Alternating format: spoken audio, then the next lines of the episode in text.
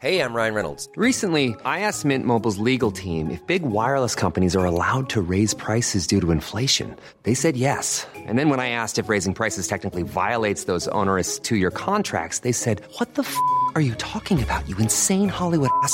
So to recap, we're cutting the price of Mint Unlimited from $30 a month to just $15 a month. Give it a try at mintmobile.com slash switch. $45 upfront for three months plus taxes and fees. Promo rate for new customers for limited time. Unlimited more than 40 gigabytes per month. Slows. Full terms at mintmobile.com. Las noticias. ¿Qué tal? ¿Cómo le va? Buenas tardes. Estás a punto de escuchar Yo soy Javier Alatorre. las noticias con Javier Alatorre. La vamos a pasar muy bien. Comenzamos. Este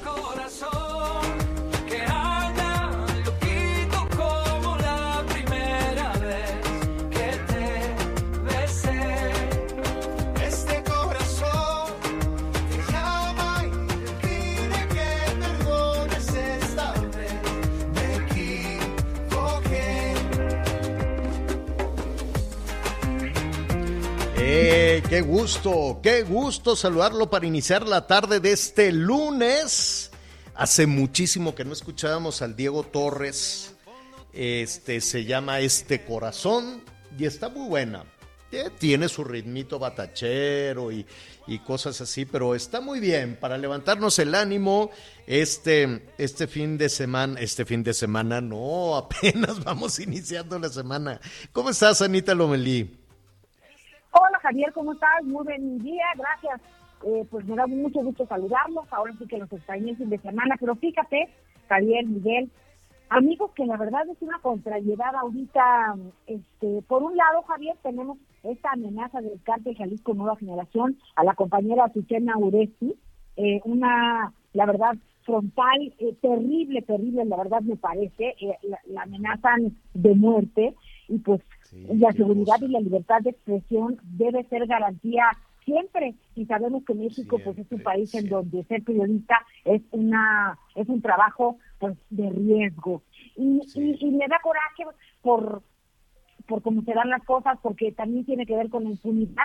Y veníamos arrastrando el tema de Yucatán de ese jovencito que fue pues también asesinado ¿por qué no decirlo Por así? policías. por presuntos policías de No presuntos, en por policías, ¿no? Ay, Por Entonces, policías pues, sí. presuntos delincuentes.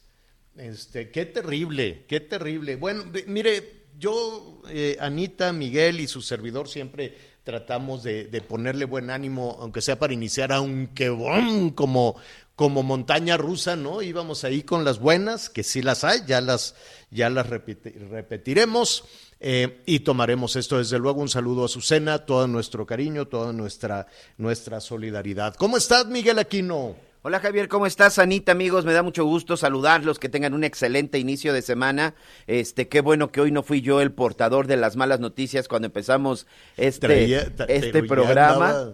Pero Exacto. bueno, la verdad es que sí, un abrazo para todos nuestros amigos de Milenio, un abrazo para todo el gremio periodista. Cubrir el sector de seguridad y justicia, eh, ustedes lo saben, lo saben muy bien, no es una cosa sencilla. Y lamentablemente así es, cuando tú eh, presentas un reportaje, pues siempre hay alguien a quien no le va a gustar. Siempre hay alguien que evidentemente se va a sentir incómodo. Aquí el problema es que han tenido tal libertad estos grupos criminales que hoy, bueno, pues hasta se, se hace eh, esta, esta amenaza pública. Sí, hay que tener mucho cuidado. A mí sí ya me hubiera gustado ver una respuesta y una reacción por parte del gobierno, pero pues todavía en la mañana nos volvieron a recetar con una canción de Rocío Dúrcal, ¿no? Qué barbaridad. Digo, francamente, hay, eh, yo, yo entiendo que, y aquí lo hemos dicho en, en muchas, muchas ocasiones, que, que la parte pública pues tiene su agenda, ¿no? Una, una agenda eh, definitivamente muy diferente a la, a la de los ciudadanos. ¿Se acuerdan aquella vez antes de las elecciones que, que hablábamos de un eslogan de alguno de los miles y miles y miles de candidatas y candidatos en un camionzón, ¿no? En unos de estos camiones grandotes del, del transporte público que los forraban de, de propaganda electoral. Entonces decía eh, la frase, ¿no? Ya ve que, siempre ponen frases de campaña, tu prioridad es mi prioridad. Y me di cuenta, me quedé reflexionando cuando la vi que no había mentira más grande que esa, ¿no? Que una candidata o que un candidato comparta las prioridades de los ciudadanos. o que algún nivel de gobierno, los gobiernos municipales, estatales, federales, realmente compartan las, este, las necesidades, los temores o incluso las alegrías de los, de los ciudadanos, ¿no? Cada vez la brecha es, es enorme. A la hora de medirlo, bueno, pues sí, se mide y, y de hecho, pues el, eh, el, presidente López Obrador va muy bien en su calificación, va subiendo, va, ¿no? Es, es un poco contrastante con el brote del COVID, con la tercera ola, con la, el aumento de familias que cayeron en pobreza, con el aumento de las jefas y jefes de familia que no tienen para lo básico. Hoy, este lunes, no hay dinero para darle comer a sus hijos, ¿no? Y aparte tenemos ese repunte que, que, con el que hemos venido desde hace ya mucho tiempo en la inseguridad. Entonces, y así nos podemos ir, ¿no? Pero en, básicamente no está garantizada la seguridad, aumenta la pobreza, no alcanza ni para los alimentos básicos tenemos el repunte de la pandemia y hoy la gente no sabe qué hacer con el regreso a clases. Con todo, eso que son las prioridades ciudadanas, las prioridades políticas y las prioridades electorales se miden seguramente de otra manera, se miden seguramente de, otro tema, porque pues no es muy visible para las familias o para los responsables de alimentar y de cuidar y de llevarle los medicinas, y, proteger a los suyos, no es muy visible quién le está provocando esa calamidad, ¿no? Cualquiera puede decir es que Dios así lo quiso, o es que me, tengo que ir con San Juditas, o, ¿no? o se le atribuye a cualquier otra situación menos a una mala administración. Y hablando de malas administraciones, yo les preguntaría a nuestros amigos, a ti también, Anita, a ti también, Miguel, este, a mí, francamente, la, lo de los Olímpicos no me emocionó nada ni tantito. Okay. Digo, saludos a Japón, a la comunidad japonesa, hicieron un buen esfuerzo, lo lograron, ¿no? Finalmente, en medio de la pandemia, lograron hacer uno, unos Juegos Olímpicos, pero este, pues nada, ni por los horarios. Sí, yo, creo, yo, creo, yo creo que tuvo que ver mucho el horario. Yo creo que tuvo que ver mucho el horario. De repente quedarte despierto hasta la una de la mañana o levantarte a las tres, cuatro, cinco de la mañana para verlos. Creo que sí, sin duda creo que eso tuvo que ver y es un factor muy importante. La otra, pues la verdad es que la mayoría de la gente, pues hoy estamos más ocupados y preocupados por el trabajo, señor, por la salud, uh -huh. por la seguridad y a por veces, bueno, pues sí, exacto. Entonces creo que lo menos, eh, lo menos que pasó. Bien, a mí en lo personal me gustó la actuación de, de los mexicanos, a pesar de que eh, es este, una de las peores eh, actuaciones en respecto a las medallas, pero sinceramente, uh -huh. señor, cuando no tienes apoyo, cuando no tienes ayuda, cuando no tienes infraestructura y haces el papel que México hizo, creo que es de aplaudirse. Para empezar, para todos nuestros amigos, la gente que asistió a los Juegos Olímpicos son los mejores del mundo. Durante los últimos por lo menos dos años, todos los atletas que compitieron tuvieron que participar en diferentes competencias para calificar para calificar a los Juegos Olímpicos. Eso ya los pone entre los mejores. Creo que todos los cuartos lugares creo que también son de reconocerse y más insisto, Javier, mm. cuando no tienes presupuesto y no tienes apoyo, cuando de repente te pones a competir con países como Estados Unidos, como China, Japón, Reino Unido, Rusia, que ahora iba solo con el nombre del Comité Olímpico Ruso. Cuando tienes, cuando tienes enfrente a todos esos que los deportistas no se preocupan si se les acaban los tenis, no se preocupan si tienen carne, pollo o pescado en su casa, si no se preocupan por el transporte, si no se preocupan porque les roben el equipo y porque además tienen garantizado un futuro, su escuela, su familia, creo que eso te permite que te concentres al 100%, pero cuando vemos atletas de alto rendimiento viajando en pecero, cuidando que no les roben el teléfono, cuidando que no les roben los tenis pues y que no tienen ni para tienes, eso. Tien, tiene razón, Miguel, nada más que Venezuela está muy arriba, Cuba está mucho más arriba que México, ¿eh? Sí, Digo, sí, sin duda. Digo, tiene razón en todo eso. Va nuestro reconocimiento a todos los atletas. En un ratito más vamos a platicar con Nelson eh, Vargas este, para retomar eso. Porque, a ver, si, si somos honestos, mucho de ese esfuerzo, y tienes toda la razón, es de las y de los atletas y de que puedan conseguir un buen entrenador que le echa todo el corazón y que le echa todas las ganas, porque no necesariamente Eh, a ver, si somos honestos, los mexicanos nos acordamos del tiro con arco cada vez que hay alguna competencia, o del pádel, o Pues, de... en- en los Juegos en Olímpicos. fin. ¿Eh? ¿Qué qué? Hasta que Sí, sí, por hasta eso. que llegan los olímpicos. Pero no está, seguramente, le vamos a preguntar a Nelson, no está tampoco en las metas, en, en, en, en, en el en la agenda de los responsables del deporte en este país.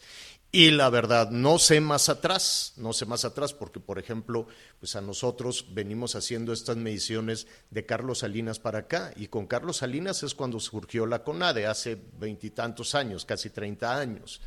¿Es correcto, no es correcto? ¿Se tiene que ajustar, sí o no?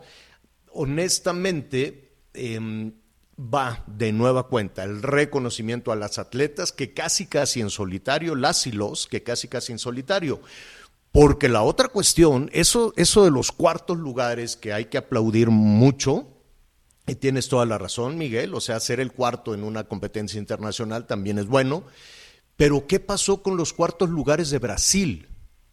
¿Qué pasó con los cuartos lugares de Brasil que decían, oye, es, es el cuarto lugar en el mundo, seguramente para Japón se va a regresar con la de oro, porque es el cuarto lugar, está en potencia, está en crecimiento. ¿Qué dice de todo esto un hombre que le ha dedicado, eh, desde luego, todo su pensamiento, toda su emoción al, eh, al deporte? Pues me da muchísimo gusto saludar a Nelson Vargas. ¿Cómo estás, Nelson? Muy bien, Javier, pues ya, ya terminando los juegos y qué bueno que hay polémica, qué bueno que se analice, porque creo que no nos puede volver a pasar lo que nos pasó en estos juegos.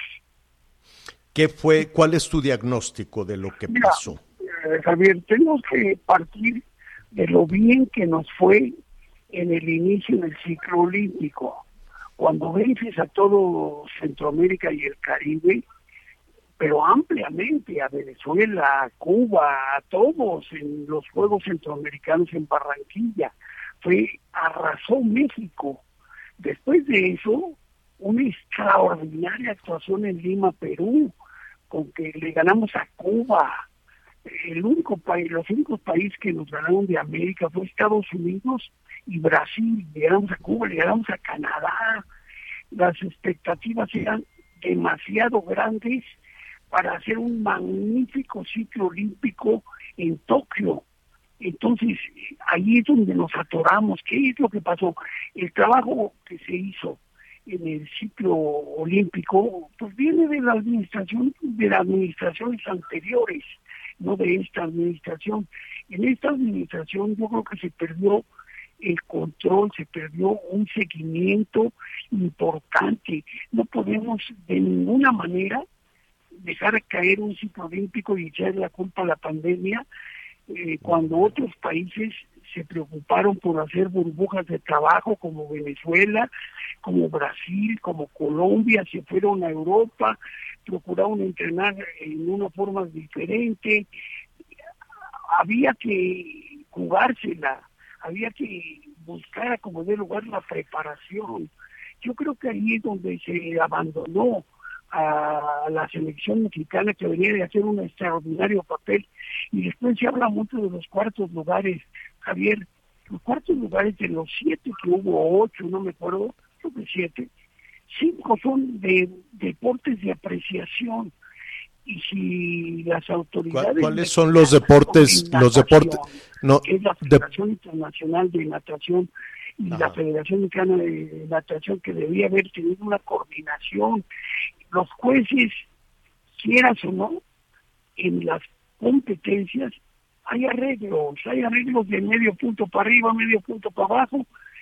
Tú recordarás cuando me gusta cuando vienes en Londres ganaron oro y su presidente de federación salió en bueno, ¿dónde quedé yo?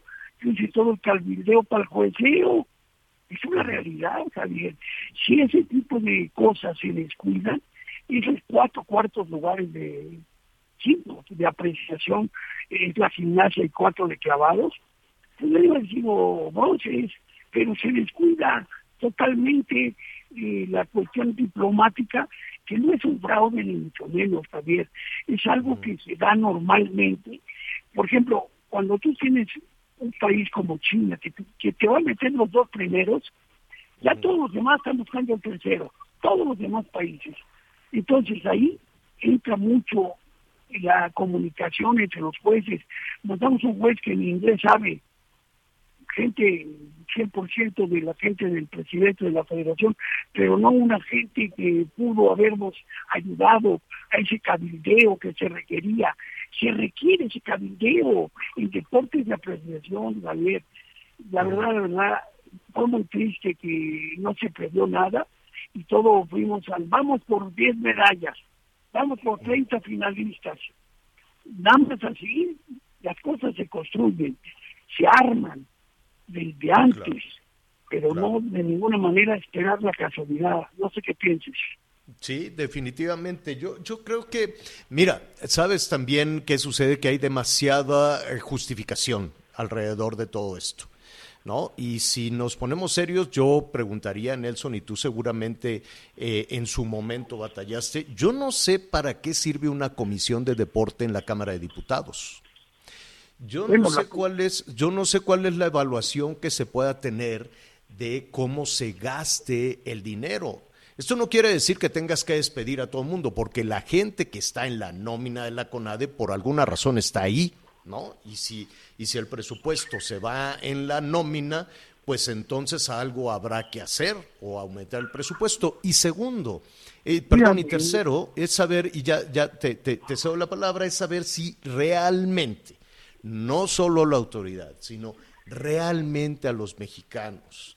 Nos hemos enganchado con el deporte, nos hemos enganchado viendo los beneficios sociales, emocionales y físicos, por decir solo tres de los muchos, que pueda tener el deporte. Yo no veo a las escuelas este, o a las presidencias municipales o al mismo gobierno federal interesado en, en, en, sembrar esta idea del deporte. Creo que batallamos cada cuatro años con este mismo tema.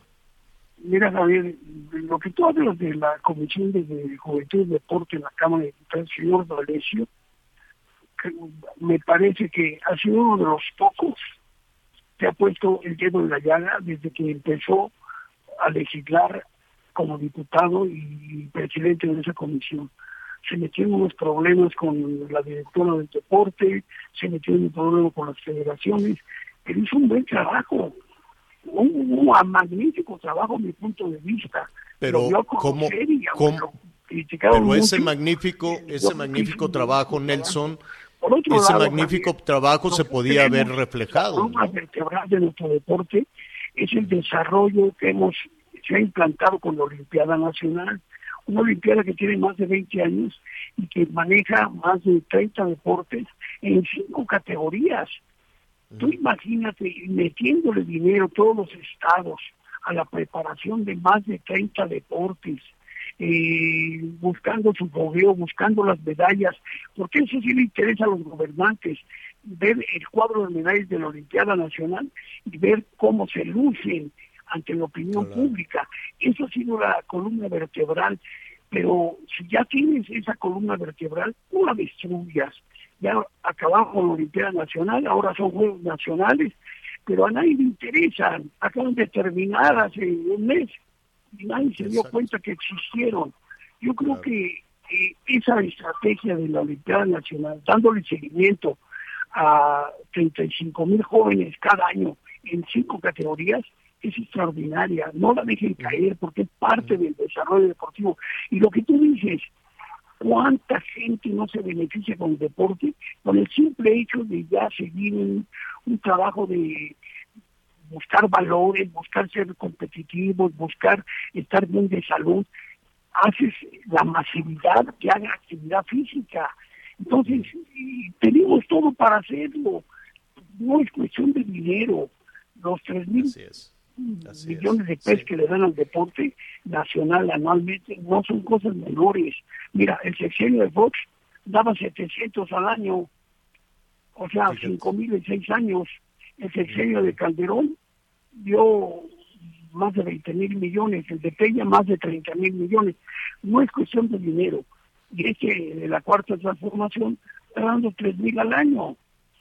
Yo creo que no Entonces es hay que saber- es hay que orientarlo. es cuestión de darle seguimiento al trabajo que, que debe coordinarse y exigir a las federaciones y no decir que las federaciones, bueno, son autónomas y ellas tienen, no, no, señores, federación que no se coordina con el gobierno, pues tiene que hacer algo. Y por otro lado, el Comité Olímpico que pues eh, es un buen elemento para las relaciones internacionales y para, ¿qué te digo? El Comité Olímpico Sí. Mexicano se ha Pues, tratado de pues, adorno, esa es la realidad.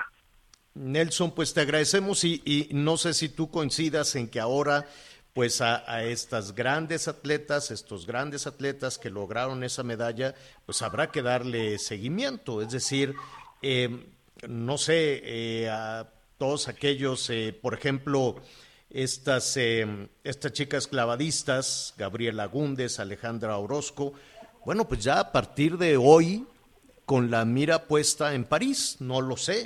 Y no nada más y no nada más a los medallistas, lado, ¿no? pensar Sí. en que los estímulos se dan en el proceso, no cuando terminas, Claro, porque claro. eso me da dinero.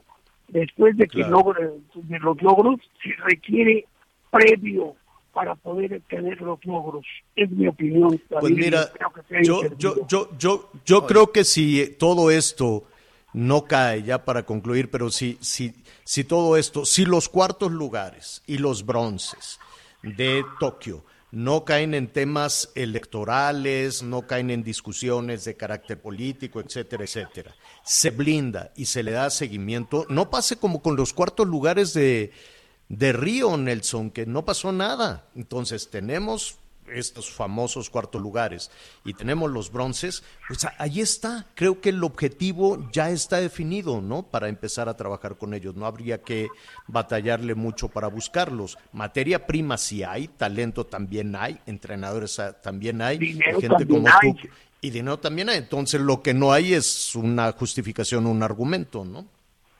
Mira, no sé qué pienses de los deportes de apreciación, pero ahí nos faltó mucha diplomacia para estar bien con el ámbito Ah, además, de Otra. falta eso, falta eso. Oye, también. Javier. Sí, Miguel. Perdón, Miguel, este sí. Javier, este señor Nelson, me da gusto saludarlo. Y hay una cosa, yo por ejemplo he comentado que al final el- el- los deportistas olímpicos mexicanos en realidad ganan tres medallas, porque no se puede ni siquiera adjudicar la medalla de bronce de fútbol, porque eso prácticamente tiene que ver con otra preparación, con la Liga Mexicana. Es decir, ahí ni siquiera tiene que ver la CONADE, ahí ni siquiera tiene que ver el Comité Olímpico Mexicano. Entonces, en realidad, a la hora que se pone a hacer uno el recuento, sí, son cuatro medallas para México, pero ya viéndolo en profundidad, realmente fueron tres las que lograron nuestros atletas de alto rendimiento que dependen de ese apoyo y de presupuesto del gobierno del Estado. Yo no les, yo no les adjudicaría ni les sumaría la del fútbol. No sé usted qué opine, señor Nelson. Pues yo creo que sabemos cuál es la deficiencia, sabemos cómo corregirla, y yo creo que desde ahorita trabajar de aquí a París.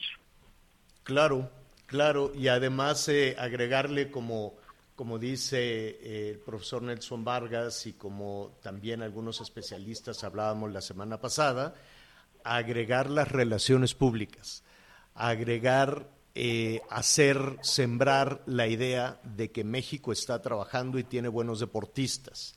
Porque a la hora de la apreciación, como Luis Rivera nos decía la semana pasada, hace falta que se conozca mucho más de ese trabajo en el mundo o en la apreciación de los que toman las decisiones, ¿no? De los jueces. Creo que es un poco lo que estás también diciendo, ¿no, Nelson?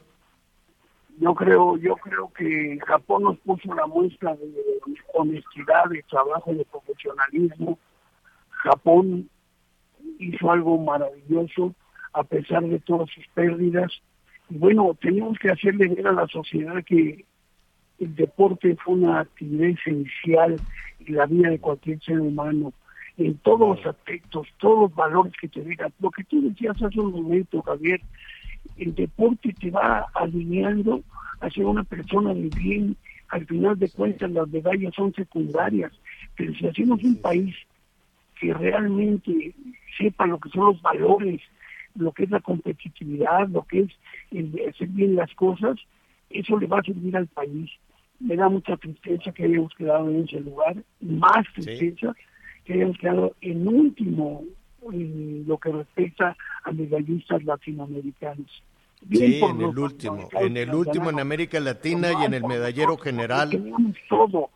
Habíamos Claro. hecho un inicio del ciclo olímpico maravilloso que Ujú. se echó a perder por falta de planeación. Sí, en el último, último lugar. Muchísimas gracias, Nelson. Mucho que reflexionar sobre esto. Muchas gracias a ti, Javier, y señorita Lomelí, Gracias. muchas gracias. Gracias, gracias.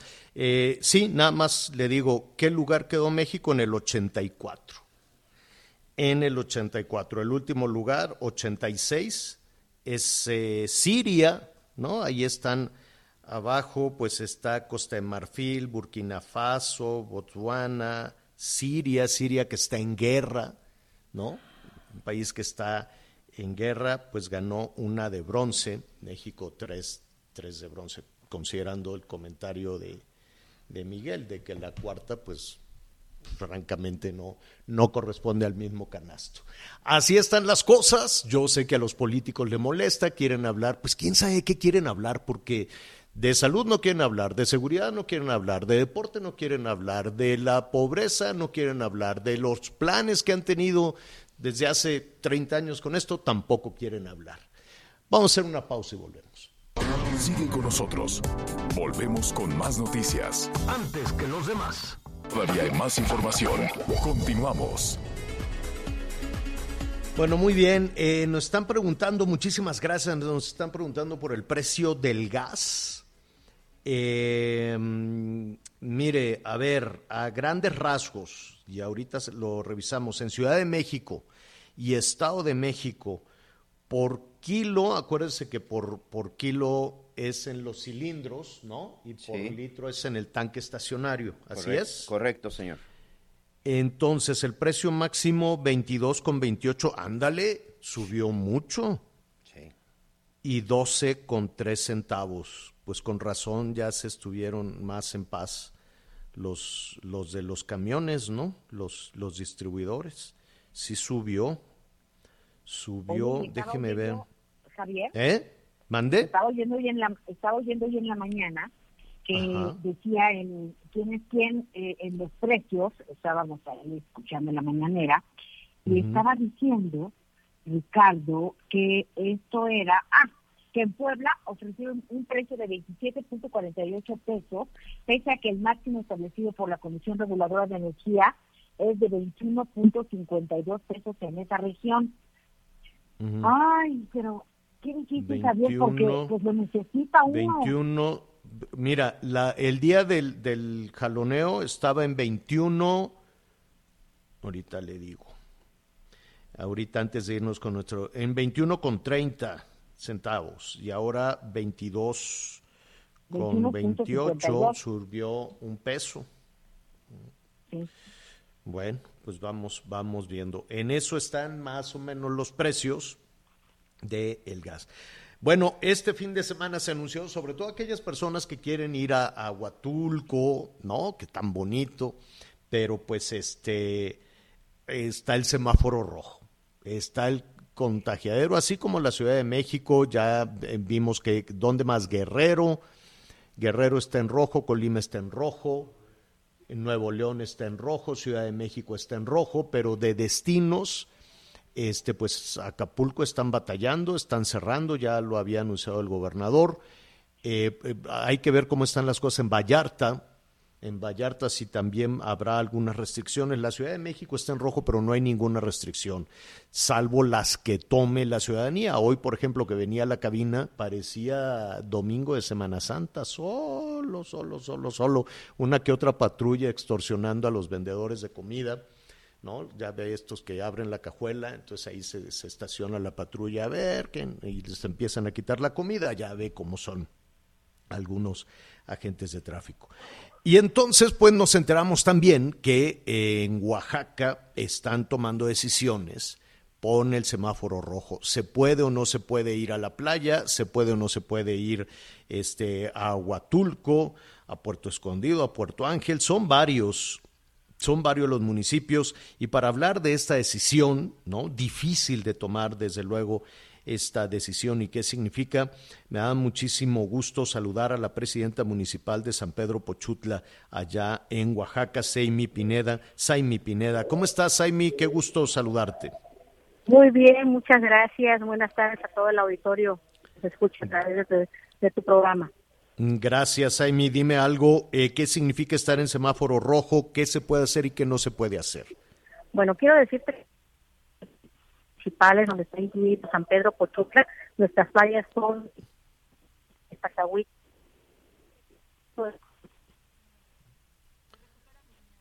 A ver, sí, se, se nos fue, se nos fue la comunicación.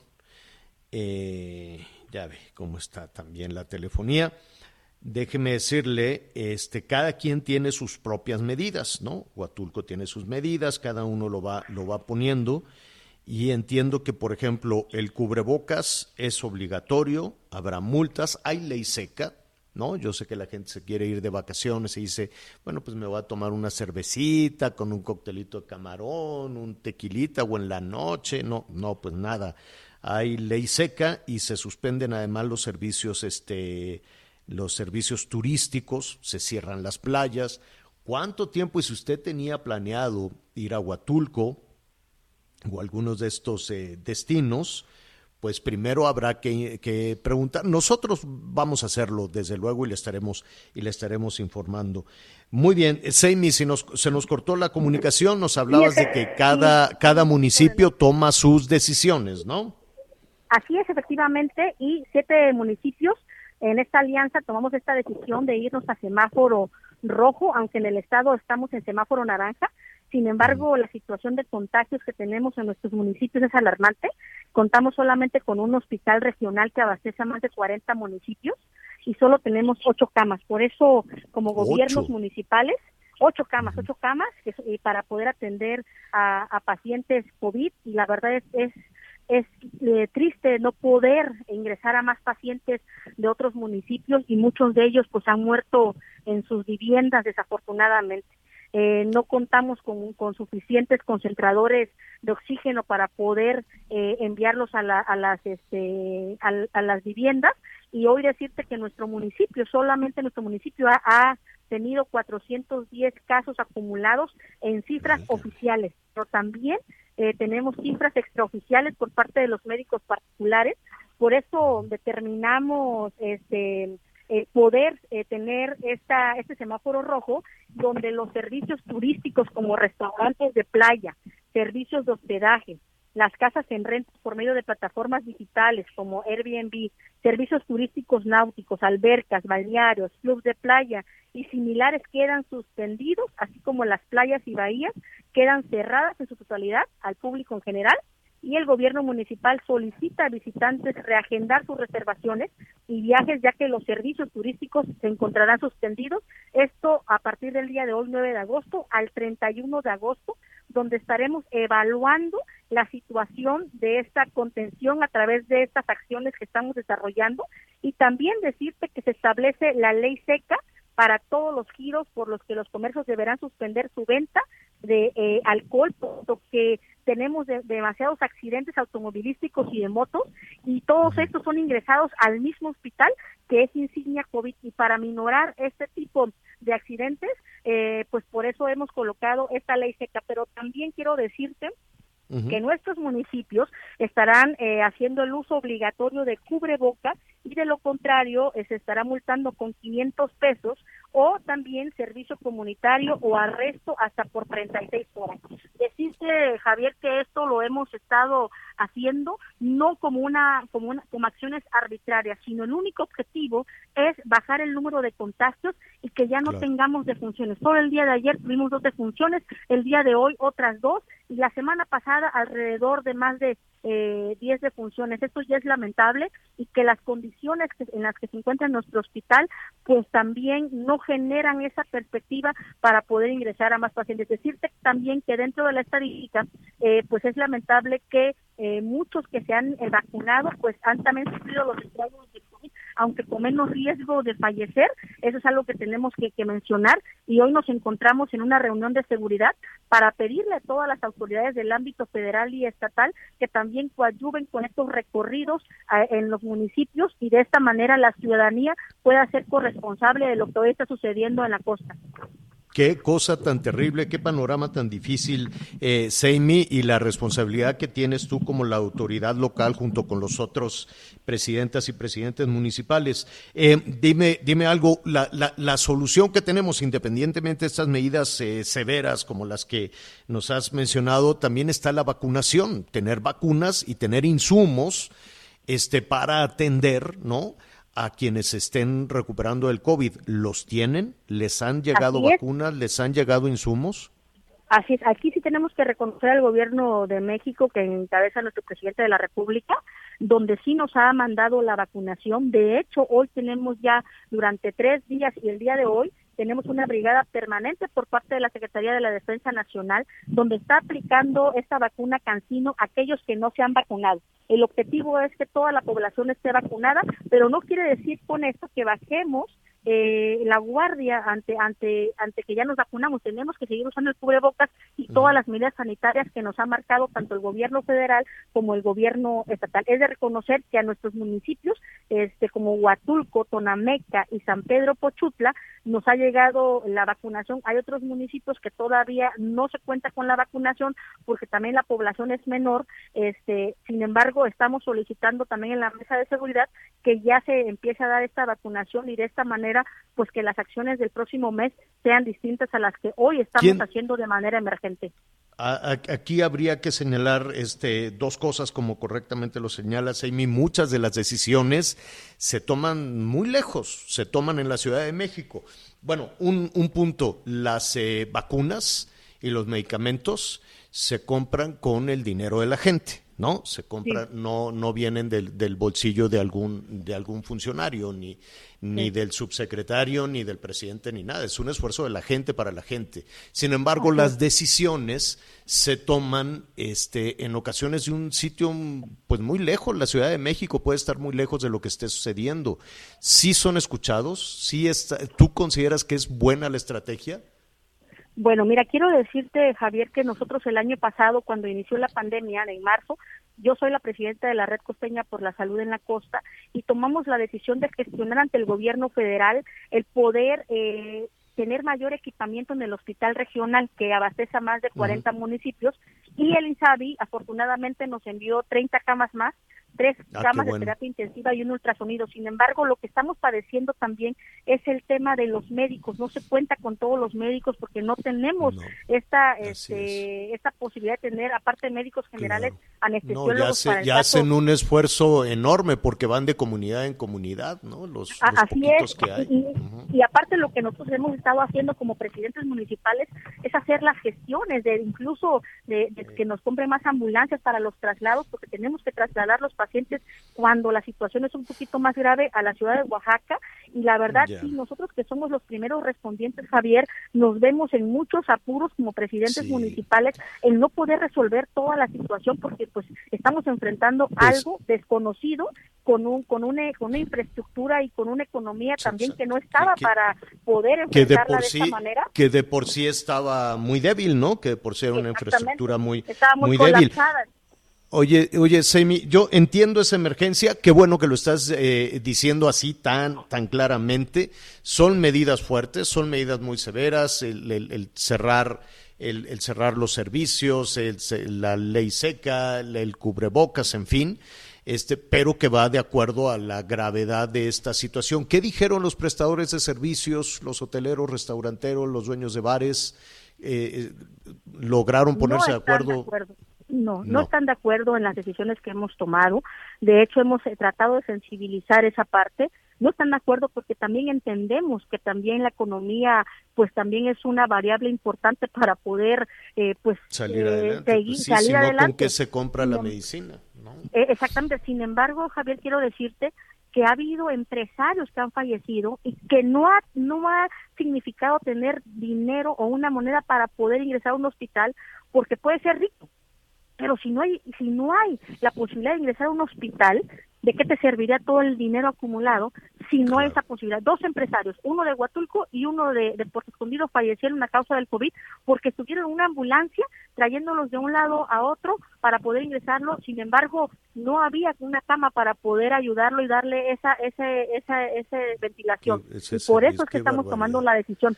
Sé que tenemos que Más la gente que ha fallecido, más la gente que ha fallecido ya en las comunidades eh, altas, ¿no? Ya este eh, separadas, lejanas y de lo que poca noticia, poca noticia se puede. Eh, Exactamente, tener. y algo de eso Mm. mencionaban hoy en la mesa de seguridad. Hoy mencionamos a los que fallecieron, los conocidos, sin embargo, los que no se conocen, los que, los que- los que claro. murieron a causa de no haber tenido la- un medicamento, no tener un paracetamol, no poder ir ya- a un hospital. es- es ahí la- las zonas altas, las zonas cafetaleras, en todas aquellas zonas, pues ya muy, muy, muy alejadas. Seimi, estaremos cerca de ustedes si nos lo permites y por lo pronto te agradecemos esta primera comunicación.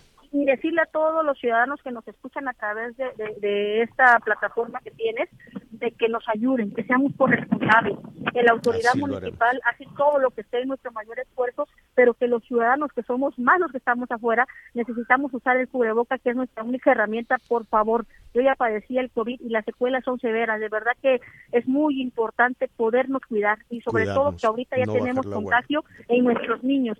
Y eso es creo que es lo más sagrado de una familia, nuestros hijos. Así que cuidémonos todos y eh, pues valoremos la vida que, que es somos Pues ah, en esta tierra. ha salido ya tu mensaje, eh, Saimi, muchísimas gracias, Saimi Pineda Velasco, y aprovechamos para saludar a nuestros amigos en Oaxaca a través del Heraldo Radio 97.7 FM y en Tehuantepec, también el Heraldo Radio 98.1 de la FM y en todo el país. Saimi, muchísimas gracias. Muchas gracias, muy buenas tardes a Al todos. contrario, hasta luego, buenas tardes. Una pausa, volvemos. Sigue con nosotros. Volvemos con más noticias. Antes que los demás.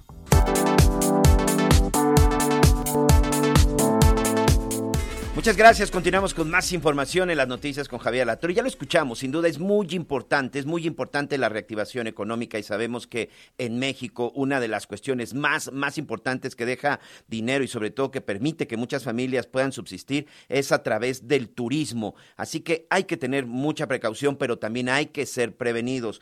Yo siempre lo he dicho, las mejores vacaciones es cuando usted toma su tiempo, sobre todo se organiza, de esta manera lo disfruta, no llega endeudado. Ya los, muchos de los chavos van a regresar a clases, pero tiene tiempo para que empiece a programarse, por ejemplo, para el mes de diciembre. ¿Qué le parece? Así que vamos a platicar con Ingrid García, ella es la directora comercial de viajandoenlinea.com, que siempre nos tiene las mejores opciones, pero sobre todo, ayúdanos, ayúdanos a organizarnos, Ingrid. ¿Cómo estás? ¿Qué tal, Miguel?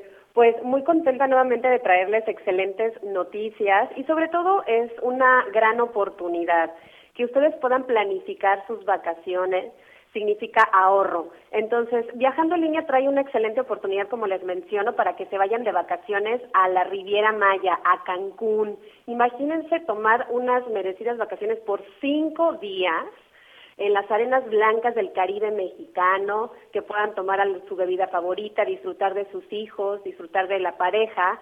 Y además, este paquete es hasta para cuatro adultos. No, no, no limitamos si son dos adultos, dos menores, es hasta cuatro personas. Ya van a tener los desayunos incluidos, que básicamente en vacaciones tomas tu desayuno y sales a recorrer, sales a conocer. Entonces ya tienen los desayunos incluidos. Y las personas que contraten en este momento a la línea de compra, también les vamos a incluir la renta diaria de un automóvil. Es decir, se le va a entregar un automóvil en el aeropuerto de Cancún para que ustedes puedan utilizarlo y recorrer e ir a las zonas que quieren visitar. Y es muy importante, Miguel, que la gente sepa que es una única oportunidad, porque escuchen bien, este paquete vacacional lo van a tener, ahora sí que lo van a tener vigente por Claro. nueve meses tiene una vigencia de nueve meses, pero se contrata en este momento a la línea de compra 5520-001975. Ahí se tienen que comunicar en este momento con cualquier tarjeta que tengan, débito o crédito. Es muy importante que hagan la compra en este momento para que ustedes garanticen, escuchen bien esta tarifa, 15.990 pesos por todo este paquete vacacional. 15.990 pesos, estamos hablando, Miguel, que prácticamente son 4.000 pesos por persona y algo también importante, no incluye boletos de avión ni impuestos. Sí, hay que tenerlo en cuenta precisamente para seguirnos preparando, pero creo que es una excelente oportunidad. Recuérdale a nuestros amigos por qué tienen que marcar y por qué tienen que llamar ahora. Tienen que hacer la contratación en este momento para que le respetemos todos los beneficios que son cinco días de vacaciones, cuatro adultos, desayunos incluidos, renta de automóvil y la tarifa de 15.990 pesos con cualquier tarjeta comunicándose al 5520 001975. 5520 001975. Realmente vale la pena, es una excelente oportunidad para que ustedes puedan planificar sus vacaciones. Sí, sin duda, si- sin duda creo que esto es muy importante, Ingrid, y en este caso de la planeación, bueno, pues te permite pues llevarte una lanita extra para pasártela bien y mira que en la Riviera Maya tienes pero para echar para arriba, ¿no? Exactamente, sin duda es uno de los mejores lugares que, eh, que tenemos en México y es una excelente oportunidad para que viajen. Imagínense, pagar cuatro mil pesos por persona es realmente una gran oportunidad. Así es, además de que hay que comprar ahorita porque no solo se le respeta el precio, ¿eh? No hay muchos lugares, evidentemente, porque esto, esto prácticamente es un regalo. Muchas gracias, Ingrid. Gracias a ustedes. Bueno, vamos a más con... la- eh, vamos a una pausa, rápidamente una pausa y regresamos a las noticias con Javier Alatorre. Sigue con nosotros. Volvemos con más noticias. Antes que los demás. Todavía hay más información. Continuamos. Bueno, pues eh, estamos ya eh, prácticamente en la recta final. Qué rápido se nos va la primera, la primera parte del programa. Muchísimas gracias. Las estaciones de Audiorama en todo el país y, y más allá de nuestras fronteras y del Heraldo Radio también en una cobertura nacional y en los Estados Unidos. Muchísimas gracias. Este, nos están preguntando, Miguel, eh, a ver si en la, en la segunda parte podemos retomar un poco de este tema tan, tan duro de, de Yucatán con este, con este jovencito. ¿Qué fue lo que sucedió? Sí, rápidamente, señor. Hace unos días, un joven de 22 años, originario de Veracruz, fue detenido por elementos de la Policía Municipal, confirmado que son elementos de la Policía Municipal. Aparentemente fue detenido porque parecía sospechoso y lo golpearon. Se lo llevaron a la estación de policía en donde lo siguieron golpeando y posteriormente, debido a la golpiza, terminó en el hospital con un pulmón perforado, con daños en, el, en, la, en la cabeza, pero también se comprobó que habían abusado sexualmente de él. Lamentablemente, este joven murió y hoy, bueno, pues hay policías detenidos y pues es toda una, pues nuevamente el señalamiento a la policía municipal, a la falta de preparación, a los abusos y no hay una explicación hasta el momento del por qué hicieron esto los policías. Entonces, eso fue lo que Lo sucedió. hicieron porque pudieron, por Claro, impunidad, claro. ¿no? Y, y la verdad es que esto tiene una fuerza importante, Javier, Sí, porque Anita. su mamá llevó el féretro hasta el Palacio Municipal para protestar. El féretro con el cuerpo de su hijo para exigir más, justicia. Sí. cuando la mamá, eh, el joven se vino de Veracruz, supuestamente porque aquí iba a trabajar, sus amigos le habían dicho que era mucho más seguro vivir en Mérida, Yucatán. Entonces sale de Veracruz, su mamá se entera, viene a ayudarlo, lo lleva al doctor porque lo encuentra en condiciones lamentables y el doctor necio con que si el muchacho era homosexual o no. Entonces, la verdad es es una red de Pero complicidades. eso que tenía, de- eso, de- el doctor de- tampoco, no tiene nada el que ver doctor nada, tampoco lo atendió. Pues hasta que no le fue a la fiscalía y luego vino de regreso, todo ese tiempo es valioso, entonces también hay que hay que analizar y ver qué pasó ahí, porque este, no es no, no es posible que, que que maten a un muchacho en estas condiciones y la gente no no, no se sensibilice un médico que no pudo ayudarlo. Qué barbaridad. Hay otros, eh, per- eh, en este caso también, quién eh, le negó o quién retrasó la posibilidad de, de,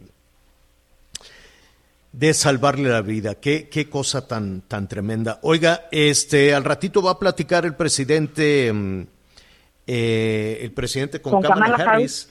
¿No? Con la vicepresidenta allá de los Estados Unidos, atención la frontera. Vamos a ver si ya con esta eh, reunión se puede abrir la frontera norte de nuestro país. Vamos a tener ahí muchísimas, este, eh, las afectaciones que han, eh, que han surgido para quienes viven allá en la frontera. Así es que no se lo pierda. Vamos a, a tener todos estos temas. Ya atención, ahorro en pareja.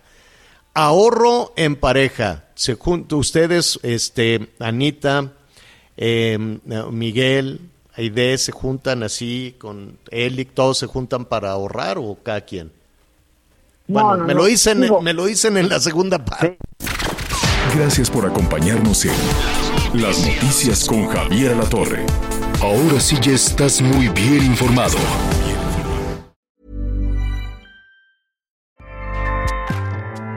ACAST powers the world's best podcasts. Here's a show that we recommend.